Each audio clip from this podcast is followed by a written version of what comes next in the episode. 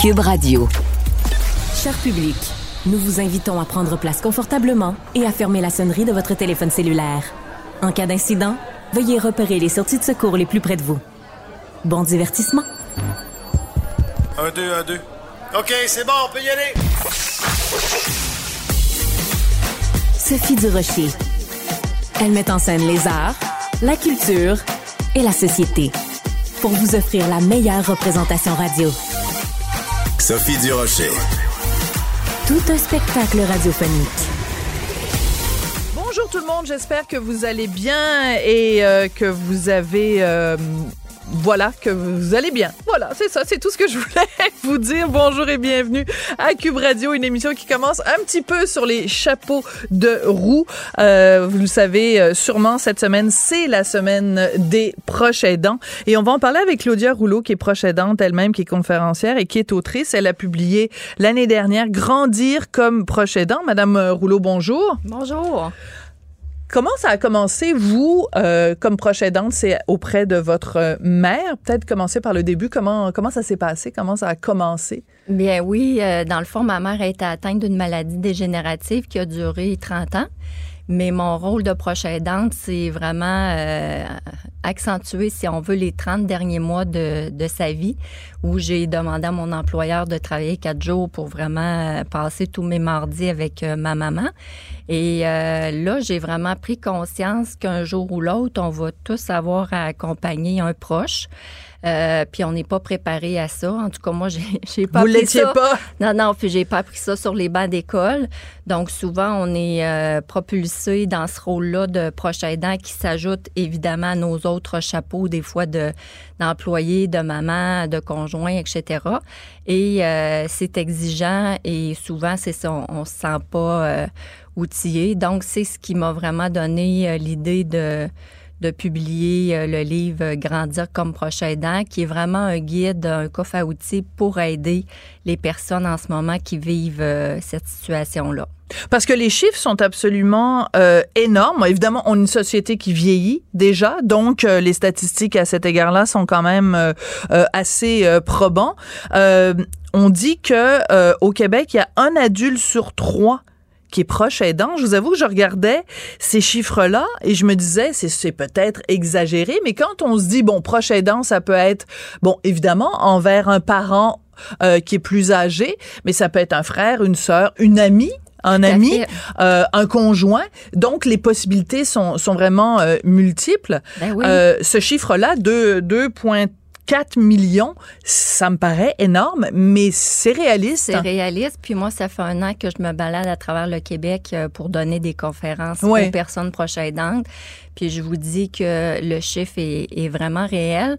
Mais ce qui me préoccupe, c'est que 35 de ces gens-là par contre, ne se reconnaissent pas comme proches aidants, ce qui fait en sorte qu'ils n'ont pas le réflexe d'aller chercher les ressources, les frapper aux portes des organismes qui existent, et encore moins d'aller chercher les crédits d'impôt fédéral et provincial qui existent pour eux. Donc moi, depuis euh, janvier, je fais que euh, ça. Je suis dédiée à cette cause-là à temps plein pour justement faire connaître aux gens euh, les clés qui ont fait toute la différence dans la vie de notre famille pour que les gens se sentent euh, outillés, mais aussi c'est quoi les références utiles, les organismes, il y en a des centaines à travers le Québec qui sont là pour euh, donner un coup de main aux personnes proches aidantes. Et euh, mon rôle, c'est vraiment de, sensibiliser la population. Donc oui, c'est le visage de la proche aidance est large. Puis en même temps, ben à tort, les gens pensent qu'être proche aidant, il faut habiter 7 jours sur 7 avec la personne. Ce qui n'est pas le cas. Alors que, comme vous le dites, moi, j'étais proche aidante les mardis. Mon papa l'était à temps plein, ma soeur les week-ends, parce que c'est un travail d'équipe. Si C'est on- ça. Chacun y allait à, à son tour. Mais euh, c'est important ce que vous venez de dire parce que si- surtout si vous parlez de crédit d'impôt, bien sûr, au provincial ou au fédéral, ça signifie qu'il y a beaucoup de gens qui, ne sachant pas qu'ils il, coche tous les critères pour être déclaré proche aidant, ne bénéficie pas de ce filet social qu'on a quand même décidé de se donner comme, société. Donc, c'est important de le reconnaître. Oui, il faut, euh, faut sensibiliser les gens puis de, les inviter à jaser avec leur comptable et fiscaliste parce qu'il y a huit mesures qui existent, mais comme vous le dites, sont méconnues, donc euh, sous-utilisées. Donc, c'est un des, aspects importants à faire connaître à la population. Absolument. Donc, il n'y a pas que l'aspect financier, évidemment, bien qu'il soit important. Euh, il y a aussi tout l'aspect des, des ressources. Et moi, oui. c'est ce que j'ai aimé. Je vous dirais pas que j'ai lu le livre au complet, mais je l'ai feuilleté, en tout cas, avec beaucoup de curiosité et beaucoup d'attention. Et euh, c'est plein de bons conseils que, que, que vous donnez. Euh, quand vous donnez, justement, des conférences, c'est quoi le, le, commentaire qui revient le plus souvent dans les, les manques que les gens ont par rapport à la prochaine danse? Ben, c'est vraiment les, les, outils parce que les gens savent pas par où commencer, puis ils sont essoufflés. Oui. Euh, mon, mon, plus grand constat cette année, c'est que je rencontre des proches aidants plus mal en point que la personne qui accompagne, parce que Hmm. mm. des fois, c'est des mois et des années sur lesquels ça s'échelonne. Ouais. Ça, c'est intéressant que vous disiez ça, parce que Chloé Sainte-Marie, qui est peut-être la proche aidante oui. la plus connue, bien sûr, puisqu'on connaît son rôle euh, qu'elle a mené euh, auprès de, de Gilles Carle, mais évidemment avec toutes les maisons Gilles Carle par la suite qui ont été euh, mises sur pied, et qu'elle a vraiment été la porte-voix de, de la proche aidance au Québec. Et c'est quelque chose qu'elle disait souvent. Il faut pas que, euh, parce que physiquement, on se rend plus malade que la ça. personne qu'on veut aider. C'est pas ça, ça. qu'on veut, là. Fait que pour répondre à votre question, le commentaire le plus euh, beau qu'on me fait, c'est que mon livre, comme vous le voyez, hein, c'est pas long à lire, c'est un coffre à outils et les gens, ça les réconforte de voir qu'ils sont pas seuls comme proches aidants. Mmh. Et euh, dans mes 12 chapitres, ben, ils retrouvent mes apprentissages, donc 12 clés pour... Euh, euh, les utiliser pour passer à travers sans craquer, comme on dit. Mais surtout, dans ce livre-là, ben, euh, c'est le répertoire des organismes qui ont fait la différence et euh, des références utiles. Puis tant qu'à faire, vous avez dû remarquer qu'à la fin de chaque chapitre, je donne des devoirs à faire. Oui. Je pose des questions de réflexion aux gens parce que je veux qu'ils déposent euh, dans le livre leur euh, leurs états d'âme, mais aussi euh, qui notent des idées euh, puis des, des actions qu'ils veulent prendre auprès de, de leurs proches plus tôt que, que tard. Parce que je me rends compte que des fois, il y a des sujets avec l'entourage qu'on aurait avantage à, à aborder. Comme euh, quoi, par exemple? Ben, je dis des, dans mon livre, parler de la mort, ça fait pas mourir. Euh, c'est un exemple que je donne parmi tant d'autres, mais je constate que parler de ces sujets-là euh, avant que la personne soit malade, avant qu'elle perde ses facultés Capacité cognitives, cognitive, ouais. parfois, euh, on n'a pas à attendre que la personne soit sur son lit de mort pour jaser de ces sujets-là. Je comprends, mais en même temps, euh, pour avoir évidemment plusieurs personnes âgées dans mon entourage, euh, ben c'est une question de fierté et d'orgueil. Euh, Il y a plein de gens qui ont pas envie qu'on leur dise ben qu'est-ce que tu as mis dans ton testament puis qu'est-ce Ah, que non, tu non. prévois pour la fin de vie Oui. puis comment tu veux que ça se passe euh, c'est et il faut respecter aussi la volonté de quelqu'un qui bien que se sachant en fin de vie n'a pas envie de parler de sa fin de Ah, vie tout à fait. Mais moi, je parle bien en amont de ça. Je vous donne Ouais. un exemple. Il y a dix ans, comme cadeau de Noël, j'ai demandé à mes parents de m'accompagner dans un salon funéraire. eh ben vous êtes spécial méchant party à Noël vous méchant party d'anniversaire Ben, mon père et moi, cette semaine, on en parlait, puis on, Ouais. on en riait encore parce que ça a été un, un des plus belles après-midi avec mon père parce Ah, qu'il ouais. était pas du tout malade, puis il est encore vivant aujourd'hui, il a 77 ans, il pète le feu, mais cette journée-là, lui, ça l'a ça l'a libéré son esprit, puis moi, ça l'a libéré le mien parce que on est allé ensemble visiter euh, la résidence funéraire et là, il m'a partagé sur un bout de papier c'est quoi ses dernières volontés. Puis ça, c'est comme dans la vie, faire un testament, ça nous fait pas mourir pour autant, sûr. mais c'est juste que ça l'évite les chicanes de famille, puis ça l'évite que euh, quand on arrive euh, sur le vif euh, des décisions euh, importantes à prendre, ben qu'on n'est pas pris de court, puis on sait euh, comment, euh, c'est quoi les, les réponses à donner? Parce que moi, pourquoi je suis paisible aujourd'hui puis que j'ai pu écrire un livre, c'est que j'ai réalisé tous les souhaits de fin de vie de ma mère. Donc, je suis sereine La fameuse wish list, la fameuse wish list, la liste de souhaits en, bon français. Euh, et vous vous abordez ça. Il y a tout un chapitre dans votre livre euh, qui parle de ça.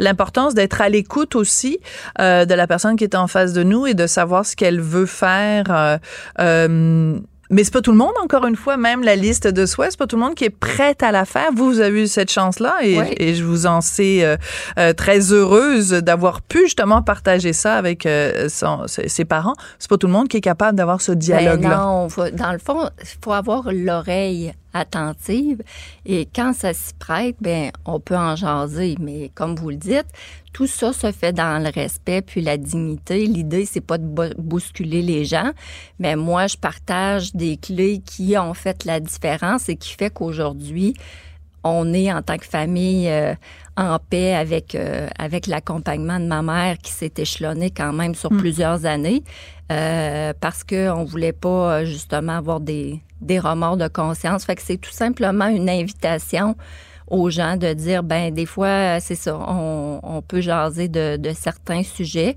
mais quand le moment évidemment est, est propice là. Hein. De quoi les gens euh, qui sont proches aidants ont le plus besoin? Ben le top numéro un euh, qui ressort dans toutes mes conférences, c'est le besoin de répit. Parce que les gens sont essoufflés, euh, sont au bout du rouleau, épuisés, comme, épuisés vraiment.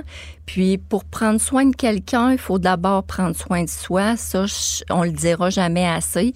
Donc, euh, de permettre à une personne d'avoir un deux heures euh, ici et là, une après-midi, c'est euh, une des clés que je partage. C'est ce qui fait que mon père est encore vivant, parce que par moment, j'étais beaucoup plus inquiète de la santé mentale de mon père que euh, de l'état de ma mère parce que j'avais vraiment peur qu'il qui craque. Donc, euh, de s'accorder du répit, là, euh, puis dans mon livre, je donne des, des endroits ou des, des ressources qu'on peut interpeller facilement, qui sont là pour ça, offrir quelques heures ou des fois un week-end pour changer d'air, comme on dit, puis rester sain d'esprit, parce que si la personne pète aux frettes, comme on dit, avant la, personne accompagnée, ben on n'est pas plus euh, avancé. Donc, euh, c'est le temps des fêtes qui approche bientôt. Le plus beau cadeau qu'on peut faire à une personne proche aidante, c'est de lui offrir euh, du un petit après-midi de, congé, puis pourquoi pas grandir comme proche aidant euh, je pense que ça s'offre bien en cadeau euh, pour. Euh, vous êtes toute une vendeuse. Non, non, non, mais dans le sens où c'est vraiment, tu sais, moi c'est pas financier que mon mon objectif avec ce livre-là, mais c'est vraiment pour me dire ben si je peux aider d'autres proches aidants, c'est ma mission pour laquelle je suis en sabbatique cette année de, de mon emploi. Donc, c'est vraiment avec le cœur que, que je fais cet appel à tous là. Ben, parfait. Merci beaucoup, Claudia Rouleau. Je rappelle que vous êtes vous-même, donc, euh, ben, vous l'avez été et vous l'êtes encore, proche aidante, conférencière et autrice de ce livre Grandir comme proche aidant. Et surtout que c'est la semaine des proches aidants.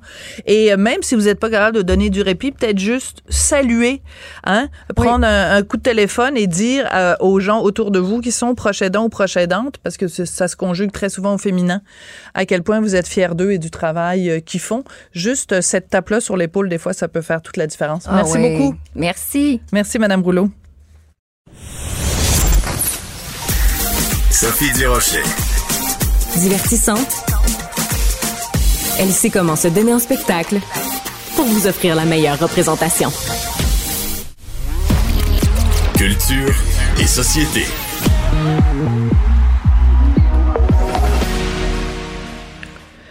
Jean-François, j'en reviens pas, t'es toujours, à chaque fois que je te parle, tu me dis, ah, hier, j'avais telle affaire, tel lancement, tel événement, j'animais ci, j'animais ça.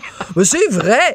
T'as l'agenda sans... J'ai l'air jet set de même. Ah, t'as passé la soirée avec Ginette. Parle-nous donc de ta soirée d'hier avec Ginette Renault. Écoute, ça fait quelques années que je suis euh, porte-parole pour la Fondation de l'hôpital Pierre Boucher, puis j'anime euh, leurs événements. C'est ma façon de, redonner à cet hôpital-là où j'ai eu mes enfants. Euh, et euh, il y a un. Où t'as eu tes enfants? Ben oui, on a eu nos enfants à l'hôpital oui. Ah, tu veux dire où ma femme a eu ses enfants? Ben, ben c'est quand même elle qui a accouché, mais bon, c'est charmant, j'aime bien. Effectivement. Mais je veux dire, euh, c'est là qu'on a passé. Est-ce que ça, a été long? T'as poussé pendant longtemps? Ben, As-tu déchiré, ça, ça, a été deux césariennes, nous autres. Ah, on a quand même passé euh, un bon temps à l'hôpital parce que quand tu as des césariennes, c'est un 4-5 jours euh, à, l'hôpital. Puis euh, la première fois, je vais te le dire, la première fois qu'on m'a approché, ils savaient pas qu'on avait eu nos enfants là-bas. Puis j'étais tellement content parce que c'était pour les, les, tâches des natalités qui étaient vraiment dues à refaire. Tu sais, moi j'ai des photos avec ma mère qui a mon fils dans ses bras, mais sur le mur, il manque de la peinture. Là. Et là là. Fait que j'ai fait, oui, je vais vous donner un coup de main avec plaisir. Puis là, ben, depuis ce temps-là, on a une association ensemble. Tout ça pour dire qu'hier, il y a un beau souper qui est organisé qui s'appelle le souper 8 et chef.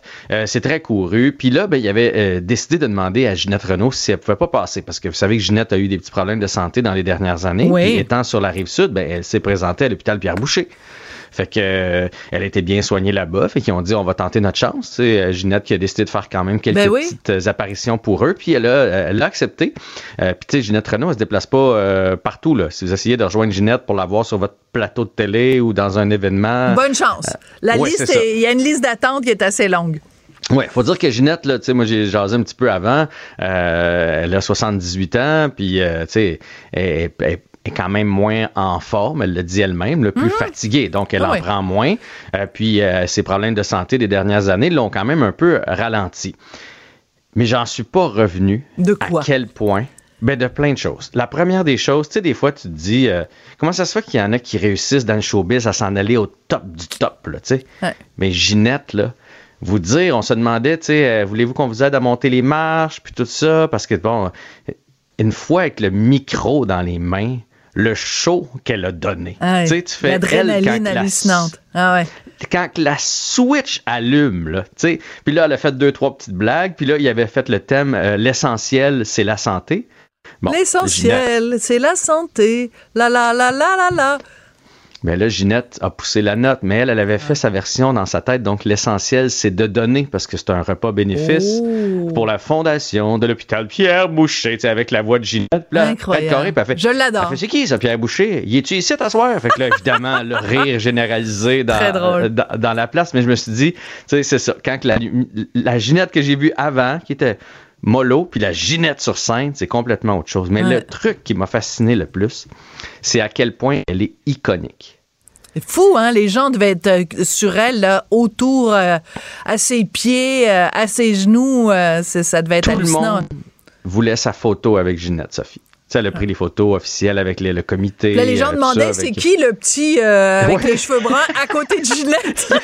Il y en a parfois. Une leçon de modestie pour toi, mon Jean-François. Je, pense qu'il venait me voir juste pour. on va t'en prendre une, toi aussi, une photo, là, parce qu'on était assis à, Ah, je pensais que les gens allaient te demander et te, te demandaient de prendre la photo d'eux avec Ginette. Ils n'ont pas poussé jusque-là. Ah. Mais tout ça pour dire, puis écoute, puis de, voir les gens, là, tu sais, mm. je veux pas dire par manque de respect, mais presque, parce que là, on avait différents petits couverts, puis les gens venaient. Restez assis, Madame Renaud, on va juste s'installer derrière vous. Les gens s'installaient derrière, puis prenaient leurs photos pendant, pendant qu'elle mangeait, pratiquement. Là. Et. Et tu sais, dans ce genre de souper-là, il y a souvent des entreprises, des gens qui ont beaucoup de sous. Là. Oui, qui achètent des tables. Mais, mais quand même, l'appât de leur photo avec Ginette, ça a comme pas de prix. Bref, je me suis dit, tu sais, des fois, les gens nous demandent c'est comment le showbiz au Québec? les gens sont gentils. On prend une petite photo à l'occasion. OK, mais c'est parce qu'on n'est pas une pas Ginette. vedette comme Ginette ah, Renault. Ginette Renault, là, ça a été non-stop. À un moment donné, en tout cas, il y a eu un, petit truc que, j'ai animé, un encan crié, puis hop, subtilement, elle est partie, parce que je pense qu'elle avait juste assez parce qu'elle peut pas avoir quatre minutes à elle sans que quelqu'un vienne y jaser, prendre une photo, euh, demande une signature, etc. Ben, c'est un très bel hommage, un beau moment. Un très bel hommage que tu rends euh, ainsi à notre euh, Ginette nationale, mais c'est l'occasion aussi de rendre un hommage aux bénévoles parce que en effet la soirée que, à laquelle tu participais hier, c'est pour lever des fonds pour une, bonne cause, l'hôpital Pierre Boucher, mais ce genre d'événement là ne peut pas avoir lieu s'il n'y a pas de bénévoles. Et c'est souvent des gens qui travaillent dans l'ombre et, il faut leur rendre hommage. Ils travaillent dans l'ombre, pour leur redonne tellement pas de, crédit à, tous ces gens-là qui s'impliquent. Aujourd'hui, pour faire ma chronique, je regardais un peu. On parle de 38% de la population qui fait du, euh, qui fait du bénévolat. C'est beaucoup, mais c'est pas tant que ça. Ouais, mais là, faire du bénévolat, euh, sais, moi, je pourrais cocher la catégorie j'ai fait du bénévolat parce que hier, je suis allé animer leur, leur Ben oui. soirée. Mais, je- mais oui, mais je suis pas dans. Tu sais, je le fais pas au quotidien, je, je le fais je le fais pas de façon Ouais. hebdomadaire, puis je le fais un peu dans ma talle. C'est ça où je trouve beau les bénévoles qui étaient là hier. J'ai fait quelque chose que j'aime, j'ai animé une soirée. Tu sais, je, je- Oh, c'est pas, été- fatigant, là, tu sais. Pas épuisant Mais- pour toi. Tu fais yap, yap, yap, tu ouvres ta boîte à camembert, puis that's it, that's all, là. Mais oui, mais ce que je veux dire, c'est que c'est quelque chose que j'aime. Tu sais, si on m'avait dit, ça tente-tu de venir Ouais. placer les tables, Ouais. puis euh, mettre les, les petits dépliants où le- tout le monde avait un petit cœur hier, là, déposer les petits cœurs partout, là, j'aurais peut-être été plus difficile à sortir de chez nous. Tu sais, puis je veux rendre hommage à tous ces Ouais. gens-là qui, qui Je suis font contente quelque que tu le fasses. Oui.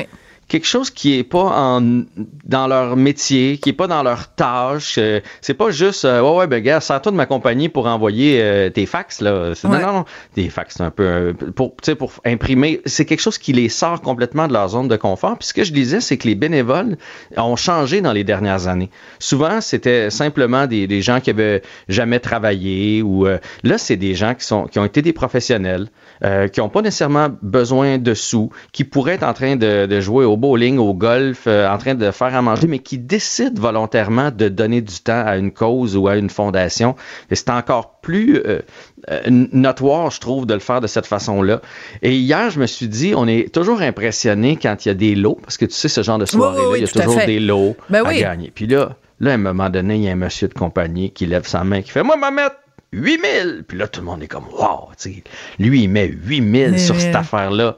Mais est-ce que, je me suis dit, est-ce que c'est plus facile pour quelqu'un qui est millionnaire, visiblement, euh, de donner 8000 ou c'est plus facile, c'est plus difficile d'aller passer ton après-midi puis Hmm, ta soirée? Pour les personnages? Je veux dire que les deux sont importants, évidemment, et puis on est très Oui. content qu'il y ait des gens, des millionnaires euh, qui lèvent la main pour donner 8000 dollars, mais tu as tout à fait raison, c'est quelqu'un, chacun donne selon ses capacités, mais évidemment, le don de temps, le don d'énergie, l'implication au quotidien, euh, c'est extrêmement important. Et euh, mais tu vois, c'est intéressant parce que euh, des fois, on se fait reprocher la société québécoise qui est pas euh, de euh, suffisamment. Tu sais, les gens euh, peut-être redonnent moins à la société que mettons dans les communautés euh, anglophones, par exemple.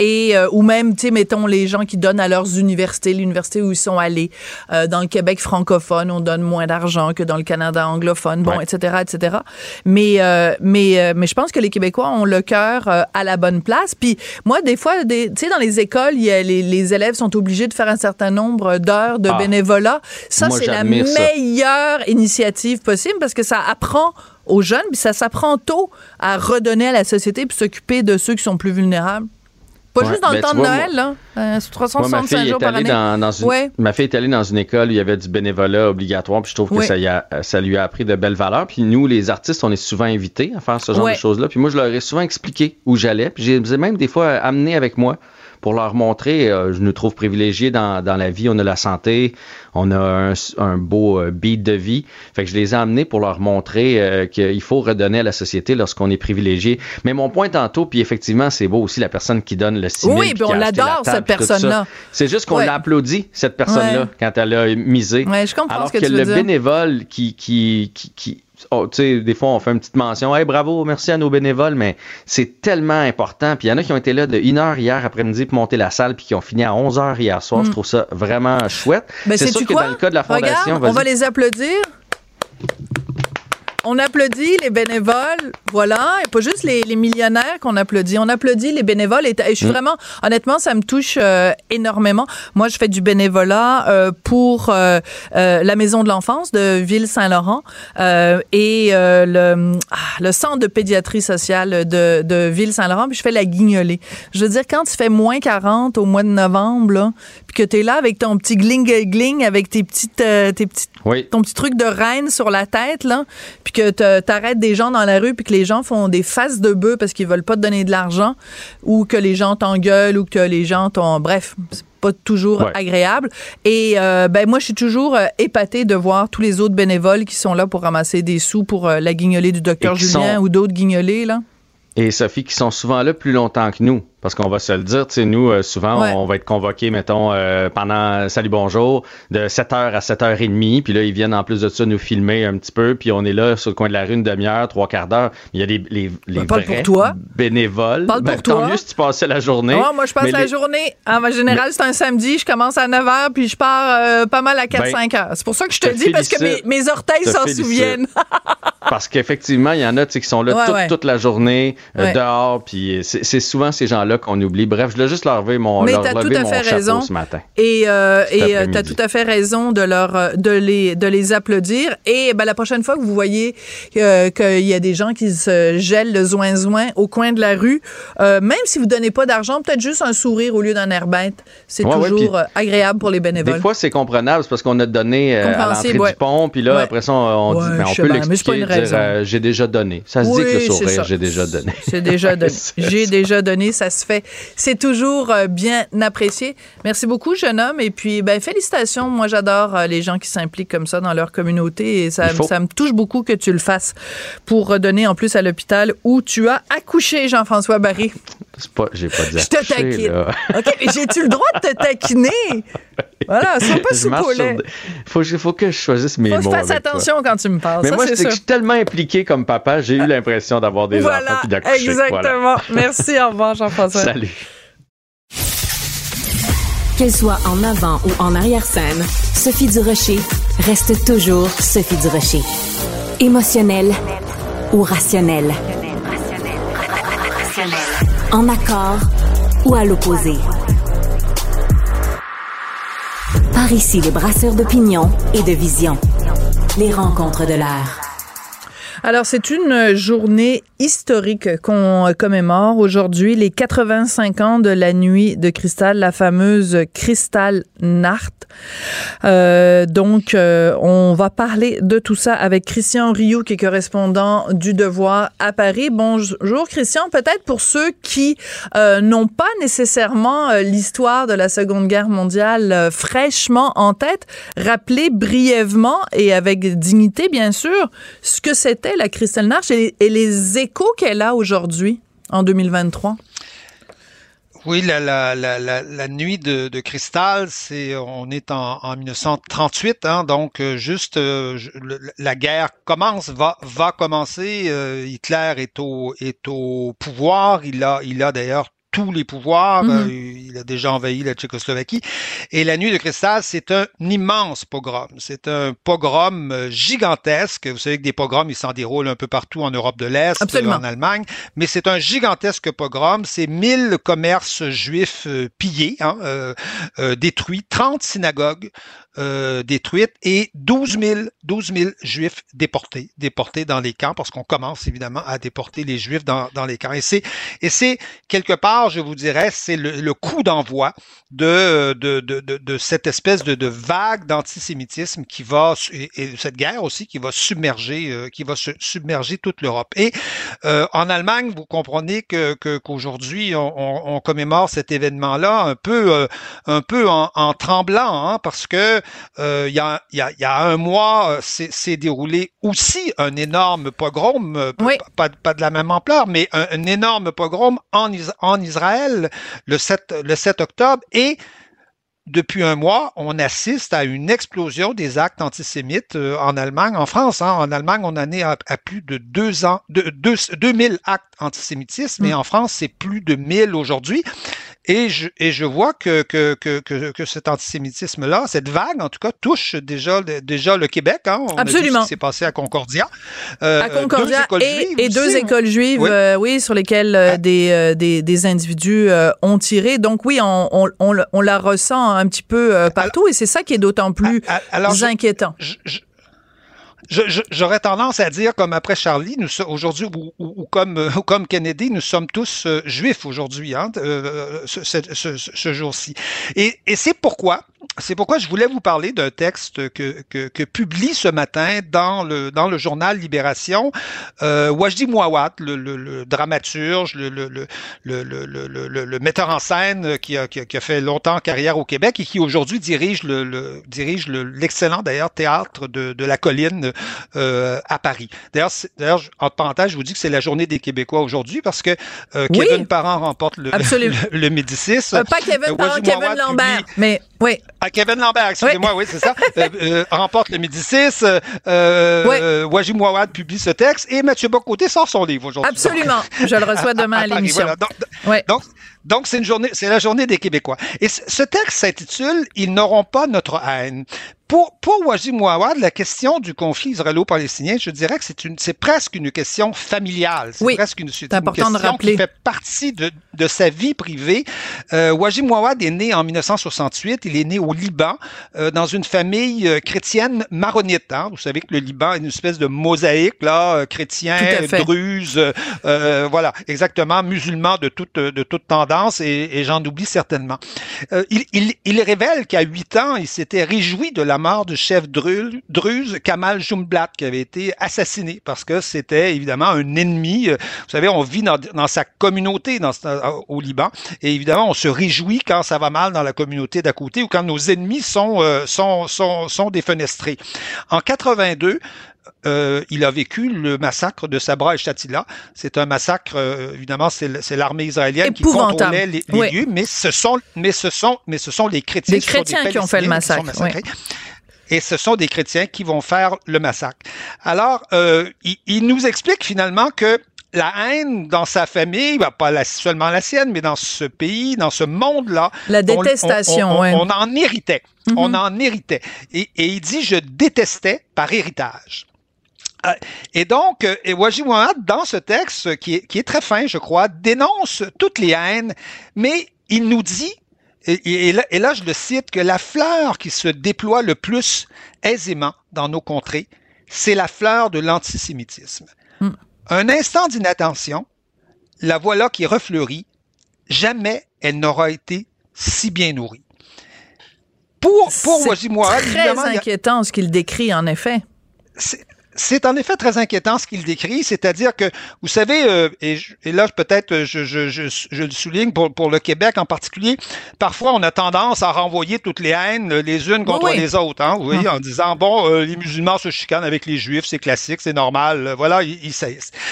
mais des fois, il faut mettre des noms sur, sur les choses. Et, et Wajim Ouad le fait, c'est-à-dire, il dit, l'islamophobie, ça existe. Oui, ça existe. Il y a, il y a un racisme anti-musulman, il y a un racisme anti-arabe, oui, ça existe mais ce n'est pas à mettre au même niveau historiquement. Hein, ben, merci de, le dire parce qu'il y a bien des gens qui que ça joue.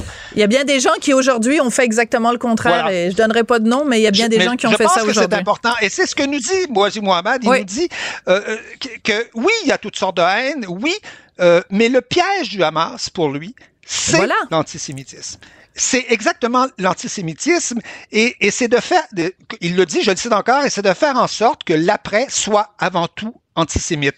Or, depuis un mois, que s'est-il passé? Le piège du, Hamas s'est refermé sur nous. nous, nous. Nous y sommes, c'est-à-dire que le Hamas rêvait d'une explosion d'antisémitisme euh, partout à travers le monde. Et ils l'ont eu. Et c'est et c'est ce qui est en train de se produire. Vous voyez? Donc, euh, donc parce que parce que le juif quelque part, vous savez, c'est c'est la victime expiatoire, c'est la victime universelle. C'est c'est euh, ça a été longtemps pour les chrétiens le peuple déicide, hein? Oui, ben oui. Pour pour même si, même si notre monde, hein, notre monde occidental, c'est, est chrétien sur, sur ces questions-là, je pense que ça fait beaucoup de chemin et c'est critiqué. L'Église elle, elle-même a, fait énormément de chemin sur ces questions-là. Et pour les musulmans, c'est, euh, la persécution des Juifs, c'est quelque chose de, c'est quelque chose de normal. Vous savez que dans les, dans, dans, dans les pays musulmans, les Juifs vivaient avec un statut inférieur, qui était mm-hmm. un statut de, de, de dhimmi, comme on l'appelait, qui était une espèce de statut de, de seconde classe. Et, et le juif qui refusait son statut, qui se rebellait, imaginez, euh, qui en plus euh, décide de fonder un État, un État moderne, démocratique, euh, inspiré par les idées des Lumières, ben ce juif-là, ce juif-là mérite évidemment le djihad, il mérite, il mérite qu'on le, qu'on le combatte. Mais, Donc, mais, c'est intéressant. On voit bien que le juif est le bouc émissaire universel. Tout à fait. Et, et en fait, mais il a tout à fait raison dans son analyse, c'est-à-dire que le Hamas en perpétrant euh, les actions absolument dégueulasses du 7 octobre, se doutait bien évidemment qu'Israël allait réagir. Et du jour où Israël réagit, euh, alors que Israël aurait dû normalement être euh, plein comme étant une victime d'un acte terrible, euh, euh, euh, Israël devient la cible et au lieu que ce soit juste Israël qui soit la cible de critiques légitimes par rapport à Netanyahou, par rapport à un gouvernement d'extrême droite, etc., etc., etc., c'est l'ensemble des Juifs et l'ensemble des Juifs, même s'ils habitent pas en Israël, qui devient, je m'excuse de le dire, mais la cible à abattre. Alors là-dessus, la stratégie du Hamas, a fonctionné, mais à 150 000 à l'heure, aidé par des idiots ah, utiles partout à travers la planète, là. Absolument, c'est la stratégie du Hamas, c'est aussi la stratégie de, de, de l'Iran, c'est la stratégie et on va se quitter là-dessus. Donc un texte à lire. Euh, Peut-être une, une phrase, Très une phrase de, de Wajid Mohamed qui dit qu'il faut couper le fil macabre de la transmission. Très bien dit, très bien dit. Euh, J'avoue que ça m'a beaucoup surpris de la part de Wajdi Mouawad, euh, mais là-dessus, ils n'auront pas notre haine. Un texte important à lire dans Libération. Merci beaucoup, Christian Rioux. Merci beaucoup, Sophie. À bientôt. Comme il savait très bien que quand il allait annoncer son premier spectacle solo, tout le monde allait lui dire « Y était temps », ben José Godet a décidé d'appeler son premier spectacle solo « Y était temps ». Bonjour José, comment vas-tu? J'adore ça. Ça va super bien, mais tu as tellement raison. Je me suis dit, quand l'idée est sortie de ce titre-là, je me suis dit, je peux pas m'en passer parce que tout le monde me dit, ils vont me dire, il temps, ben, c'est ça, voilà, parce que évidemment, pendant des années avec les grandes gueules, mais t'étais avec une autre grande gueule. Là, ça va être euh, grande gueule solo. Euh, c'est sûr que tu vas pas nous dire dès aujourd'hui c'est quoi les thèmes que tu vas aborder, mais moi je pense, José, que quand euh, quelqu'un décide de prendre le risque euh, de monter sur scène, c'est parce qu'on a quelque chose d'important à dire. C'est parce qu'il y a quelque chose qui nous prend au trip, qu'on a envie de répéter soir après soir après soir. Toi, qu'est-ce qui tient au trip en ce moment, José?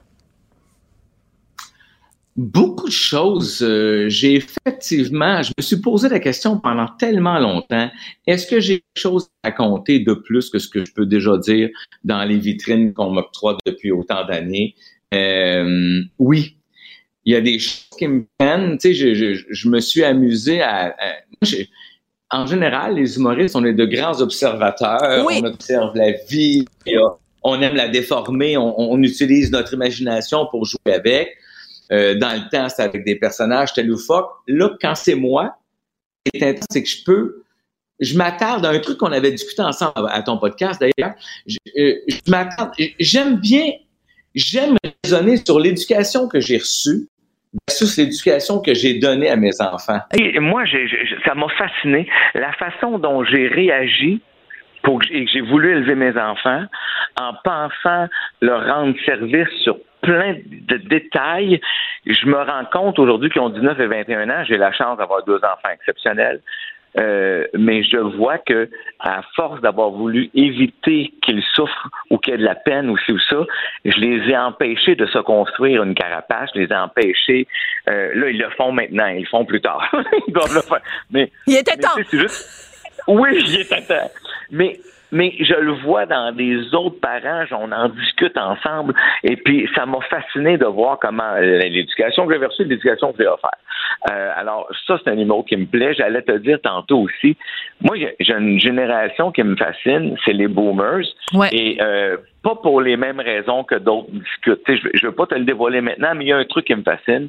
Puis je vais te dire aussi, c'est quoi, je pense que j'envie la chance qu'ils ont eue de vivre dans une période où la planète, il manquait d'informations, puis euh, tu sais, j'accuse personne là. Mais je suis jaloux de la chance qu'ils ont eue de rien savoir. C'est bon ça, ouais. Oui, alors ça me donne un numéro que j'adore. J'ai hâte de le tester en salle aussi. Mais euh, j'aime ça, tu sais, puis même s'il y a des erreurs, puis même si le docteur fumait en disant que c'était correct, c'était complètement fou quand tu y penses. C'est fou. Mais ils ont vécu une liberté qui n'existera plus jamais. T'as tellement raison. Pas avant eux et pas après et pas après. Alors, quand tu étais venu à notre euh, balado, l'apéro piquant, que tout le monde peut retrouver sur le site de Cube Radio, tu nous avais parlé aussi du fait que tu as été directeur artistique pour le jeune Sam Breton et pour euh, la plus expérimentée Lise Dion et que finalement, dans les deux cas, ils ont gagné des prix euh, au, au, gala de l'humour. Donc, tu es bien placé pour toi remonter sur scène. Mais je peux pas te laisser aller, José, sans euh, penser évidemment Alice Dion qui a eu euh, un malaise. On a appris par la suite que c'était un infarctus juste avant de monter sur scène. Ça a dû te faire capoter quand tu as appris ça? Ben ça m'a shaké beaucoup parce qu'évidemment, avec les années, je suis près d'elle, je suis près de son bureau euh, de gestion, de son agent, finalement. En fait, je me dis que ce qui m'a euh, rentré le plus dedans, outre la nouvelle de Lise en tant que telle, c'est de voir son agent en miettes. Euh, je suis allé chercher pour lui donner un livre sur tu veux aider là? Euh, j'ai donné un livre, euh, il était démoli. pas juste parce qu'il y a 18 shows qui ne pourront pas être faits ou je sais pas ce qui va arriver avec ça, mais parce que c'est c'est son ami, c'est sa confidente, c'est son artiste, c'est sa vie. ça m'a ça m'a plu au cœur. Lise m'a écrit j'ai eu peur, imagine. Le lendemain Lise t'a écrit j'ai eu peur. Elle me dit José, j'ai eu peur. Hmm. Fait que c'est quelque chose, tu sais, euh, et là, tu réalises que chaque seconde compte. C'est toujours ça, hein, quand un ami proche arrive quelque chose, on, se met, mm. on, a tous le même réflexe. Tu dis, chaque seconde compte. je suis content d'arriver avec mon show, là. Tu sais, il fallait que j'arrête d'attendre. Tu sais, je dis, tout ça. Euh, vivre notre vie, euh, appeler nos amis, leur dire qu'on les aime, nos enfants, notre famille. Christy, mais Lise, elle, Lise, qui est fou, elle réalise même pas à quel point c'est une légende. Ça me fascine. Elle pense toujours que c'est la fille du coin. Voyons, Lise, Simona. oui. La fille qui vendait des beignes, elle a pas changé. Euh, mais je trouvais ça important. Je trouvais ça euh, important. Euh, donc, tu écris toi-même des textes, mais tu travailles aussi avec des scripteurs.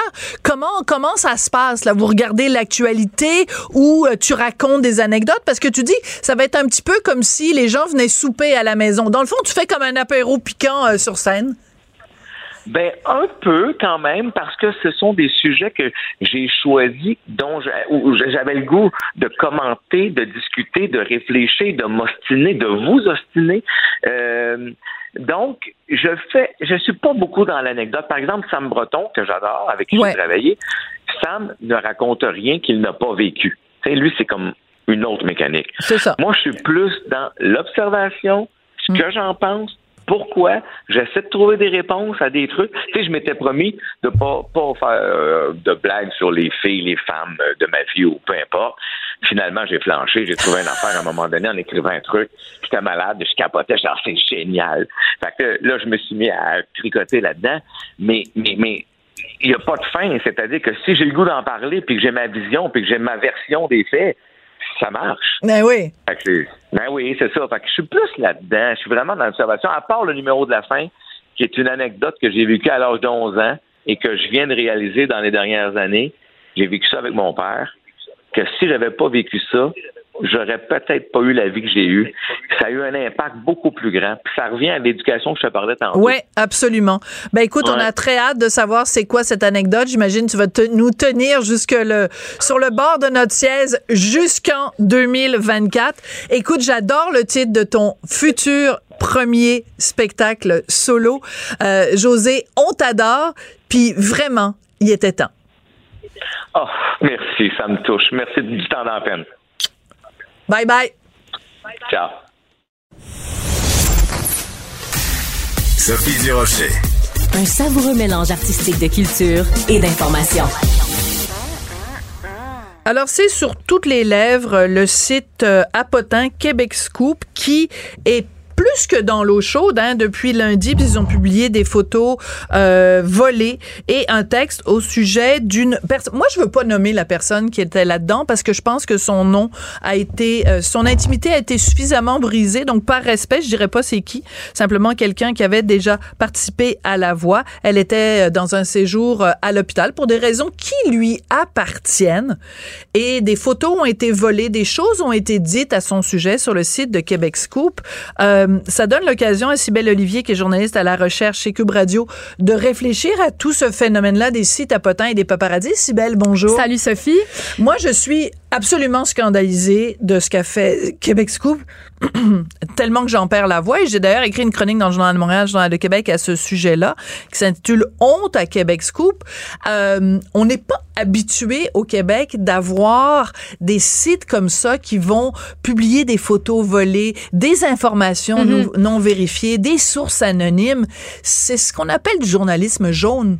Ouais, ben c'est la première fois que que, que j'entends cette expression-là, mais c'est vrai que le Québec est pas habitué. Le Québec a beaucoup réagi à ce qui s'est passé. Ils ont perdu plein d'abonnés QC Scoop euh, dû à ça et là ils ont ils ont vraiment franchi une limite, mais ils ont déjà failli la franchir avant. Euh, Lisande Nadeau, je la nomme parce que elle est une personnalité très connue des réseaux. Elle s'est exprimée avec de, de, de, longues publications sur le sujet et euh, QC Scoop avait un peu, je veux pas dire menacé, mais lui disait qu'ils qu'ils étaient au courant de certaines informations sur sa grossesse, puis jouait un peu sur le fait euh, ben, qu'ils allaient le publier avant Mhm. elle. Mais bon, elle a accouché, euh, il savait le nom de son bébé avant même que son père euh, sache le nom du bébé. Euh, tu sais, ce genre de choses-là, bref, le Québec aime pas ça et eux en ont subi des conséquences.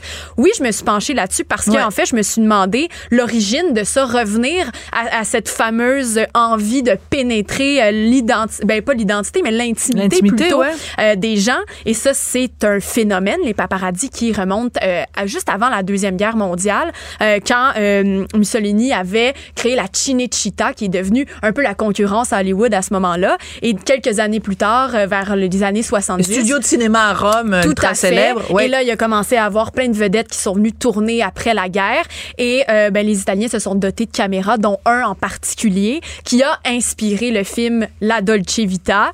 Et le nom du photographe principal dans le film, duquel est inspiré bon la vie, ben c'était Paparazzo, son nom de famille. Ouais. Et de là est né euh, ce nom qui, a marqué l'histoire. Donc, euh, parce que finalement. paparazzo au pluriel, au singulier, Voilà. paparazzo, paparazzi au pluriel, parce que en italien, c'est comme ça que ça marche. Ben c'est ça, Donc, et de là, voilà. ben, c'est, de là que, que tout ça est parti. Finalement, j'étais curieuse de, de retracer cette Ouais, ouais. histoire-là. Mais euh, il y a eu des moments tragiques dans l'histoire des, euh, des. Le- la plus célèbre, Lady ben, Di. Lady Di, justement, qui on le rappelle, décédée dans, lors d'une poursuite en voiture par des paparazzis qui voulaient absolument prendre sa photo. Euh, avant elle, Jackie Kennedy, qui a été euh, pourchassée aussi. Alors, c'est dans cette idée-là tout le temps d'aller chercher euh, le, le cliché, le moment intime des personnes euh, qui existent depuis des années. Et finalement, ben, ça a mené à des lois, ça, Sophie. Euh, parce qu'on s'est dit, là, après la mort de Diana, il n'y aura plus personne qui va mourir pour que quelqu'un puisse aller prendre un peu de la substance de l'autre, de la substance de sa vie.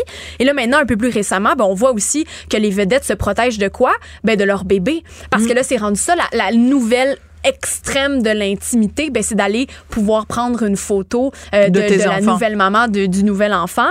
Euh, bref.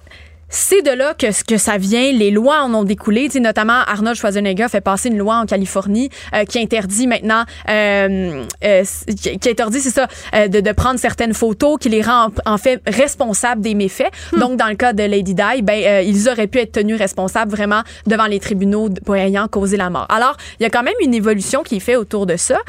Et euh, ça se vend cher, Sophie, des clichés, des Ah, stars. ouais. J'ai retracé les clichés les qui ont été euh, bon les, Les vendus, plus payants. les plus payants. Euh, ben Diana et euh, son amoureux Dodi qui sont la fameuse photo sur le yacht. Oui. Et ben ça a été vendu 6 millions de doll- Al-Fayed. ouais, de Ah, dollars. ouais. Voilà. C'était en fait le paparazzi avait même loué un yacht pour aller prendre la photo. Fait qu'il y a toutes ces techniques là aussi où eux vont se mettre dans des situations pour vraiment aller prendre les photos. On parle pas des gens qui sont à- aux, aux abords des hôtels pour prendre Oui, oui. les personnes qui sortent en photo. Là. Bref, euh, il y a eu celle-là. Euh, ensuite de ça, Sarah Ferguson, qui était la, la, la, la femme du prince euh, Andrew, qui a été une, sa photo lorsqu'on la voyait euh, se faire sucer les orteils Ah, par son on amant. s'en souviendra Des tous. millions de dollars aussi. François Hollande qui s'en va rejoindre euh, sa maîtresse euh, en avec sa petite, euh, ouais, Ouais. avec sa petite, euh, Exact. son, son casque de 75 moto. 000 euros à ah ce oui, moment-là. seulement? Et Ouais, récemment, ouais, c'est comme que- poche François Hollande. Ouais. hein, c'est mon... Ah, c'est grave, mais pas tant que ça, tu sais.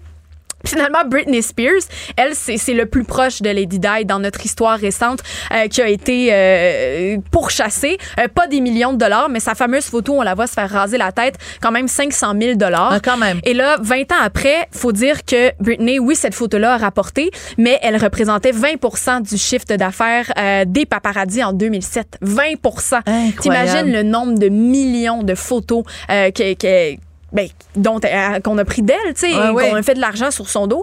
Bref, aujourd'hui, euh, ben, les stars contre-attaquent de ça et se réapproprient donc leur intimité. On voit énormément de biographies, euh, tu sais, d'autobiographies qui sont publiées, tu sais, sur Netflix, sur Crave, où là ils se disent, c'est moi qui va faire l'argent avec ma propre voilà, intimité. je reprends pour utiliser une expression extrêmement anglaise, je reprends le narratif, je reprends le contrôle sur le narratif. Et moi, ça me fascine tout le temps quand je vois des des, des grandes vedettes, que ce soit ici au Québec ou ailleurs qui mettent des photos de leurs enfants. Et je me dis ben attendez deux secondes parce qu'il y a pas si longtemps on protégeait nos enfants. Et là plein de gens qui mettent des photos mhm. de leurs enfants. Euh, peut-être que quand leurs enfants seront plus grands ils vont dire eh, pourquoi tu m'as exhibé comme ça? Pourquoi tu m'as tu m'as montré? Enfin j'ouvre juste une parenthèse mais, mais qui est chacun fait ce qu'il veut. chacun fait ce qu'il veut et même cette envie là de se montrer euh, devient un peu non seulement c'est de la réappropriation mais les observateurs parlent de d'emotional stripping. Donc de, de mise à nu émotionnelle même, on, les critique de peut-être se surexposer au niveau euh, de, leur euh, trauma personnel pour, euh, bon, peut-être être, en faire un gang-pain. Bref, au Québec, ce qu'on comprend, ben, c'est que c'est problématique. Ici, on n'en veut pas de ça. On ne veut pas entrer dans l'intimité des stars qui ne nous laissent pas entrer. Alors voilà, Québec Scoop vient peut-être de vivre son moment. Lady Di et Sophie. Ah, absolument. Très bien dit, très bien dit. Même si ça n'a pas mené à la, à la mort de quelqu'un, mais en tout cas, ça aura, été leur Waterloo. Merci beaucoup, euh, Sybelle Olivier. Merci à Tristan Brunet-Dupont à la réalisation et Audrey Robitaille à la recherche. Merci et à demain. Cube Radio.